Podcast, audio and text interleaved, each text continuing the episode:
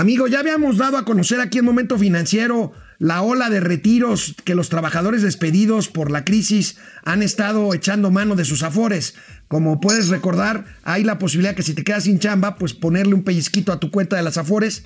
Se han incrementado los retiros 68%, van más de 14.300 millones de pesos los que han retirado, pues las personas que se han quedado sin trabajo de marzo para acá? Pues literalmente ha sido el rásquense con sus propias uñas. Hay que recordar que los apoyos del gobierno se han dispersado, como decía Graciela Márquez, en la base de la pirámide, es decir, pues en, en apoyitos, en las dádivas que se le dan a los adultos mayores, que se le dan a los jóvenes que ni estudian ni trabajan, que se le da a madres solteras.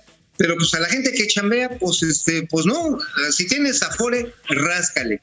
Y obviamente todos los bienes son para curar males, pero a ver amigo, entre menos ganes, más tiempo te va a costar recuperar ese dinero. Y es un dinero que es cuando, como cuando tú llegues a la edad que aparentas, man.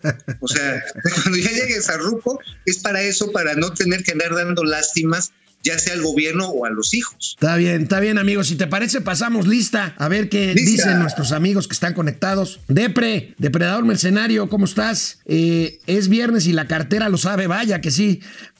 ¿Para cuándo comenzamos a llevar nuestras aportaciones que tienen anotadas en la Biblia?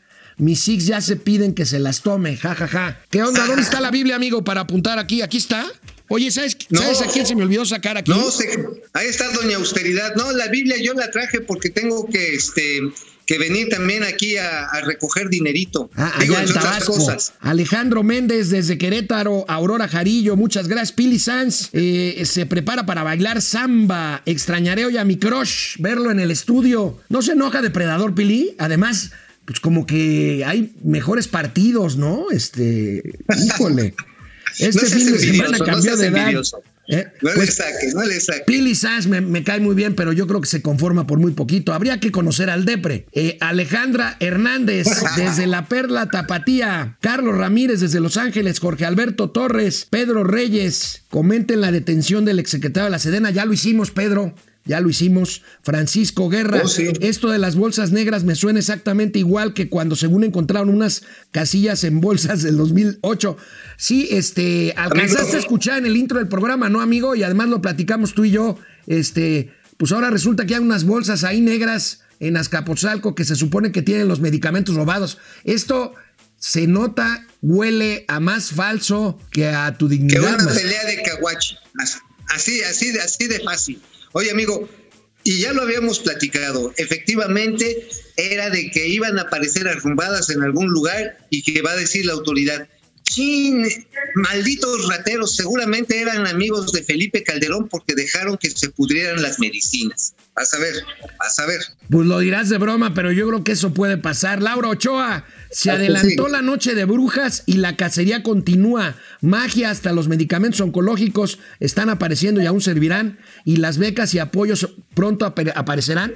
Se adelantó la noche de brujas y bueno, oye, ¿Y lo soy, amigo? Ah, oye, les tengo una exclusiva interplatanaria intergaláctica. ¿Sabes dónde está ¿Sabes dónde está viviendo? ¿En dónde? En su casa. No, pero no, no sé, ¿sabes dónde está su payaso. casa? ¿Sabes dónde está su casa? ¿Dónde está, dónde está ahorita habitando? Está habitando en estas torres que están sobre Rubén Darío, los famosos pasteles, las exclusivísimas torres. Digo, yo no lo dije, porque al rato van a llegar los reporteros y van a tratar ahí de sacar fotos y todo, pero de muy buena fuente, de altísima fuente, les puedo decir que el señor Lozoya cómodamente en esos hermosos edificios que tienen un penthouse, una vista perrona al parque, al al gran parque de Chapultepec y este, tienen unos gyms a todas marcas. Oye, amigo, ¿por qué no te quedas a vivir a Villahermosa? ¿Traes mejores noticias cuando estás allá que estando aquí? Es que me inspiro, me inspiro. ¿Qué quieres? Digo, cuando uno viene a dos focas, híjole, se pone re bueno. Por cierto, ¿vas a ir hoy a la refinería? Eh, probablemente entre hoy y mañana vamos a hacer ahí algunos, este, algunos acercamientos con los responsables. Vamos a ver cómo se pone, porque sí, este pues hay avances importantes, ¿eh? Hay avances importantes, sé que es polémico, que tú y yo no vamos a estar de acuerdo. Bueno, pues ya nos traerás, ya, no, no, pero ya nos traerás las imágenes para, pues para que me convenzas de lo que no estoy convencido. Te voy a convencer como te he convencido otras veces. está bien. Guillermo Pérez González está en YouTube. Ya cada vez dura menos el programa, ¿no? Dura igualito. Dura igualito. Bueno, no, no, de veras, dura igualito. Ari Loe. Eh, además, este, pronto les tendremos una sorpresa, ¿eh? Con esto de la duración del programa.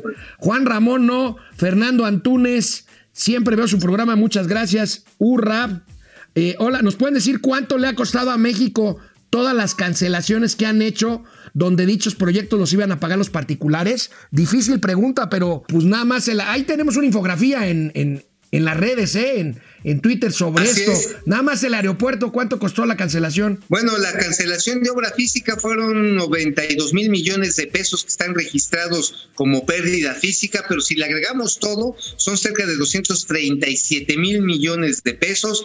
Este, yo le echo entre los, ahora sí que te echo de menos, amigo, entre los tubos que fueron cancelados para transporte de ductos, entre el problema de Constellation Brands, entre la cancelación de las rondas petroleras, que sí, nos chutamos ya arribita de los 500 mil millones de varos, pero todo sea por la cuarta transformación. Bueno, nuestro amigo, amiga del nombre impronunciable en YouTube, viendo lo que pasó con Cienfuegos, ahora entienden por qué Bartlett no pone un pie en Estados Unidos. Pues sí. Pues sí, igual lo enchiqueran, ¿eh? Y aguas, ¿eh? Porque Cienfuegos metido ya en este, en este brete, pues igual le puede poner de cabeza a algunos miembros de la cúpula militar. No estoy diciendo que todo el ejército está metido, pero el ejército tiene una estructura tan vertical como tú decías, amigo, que ahí este, muchas cosas pasan. Ahí todos se conocen.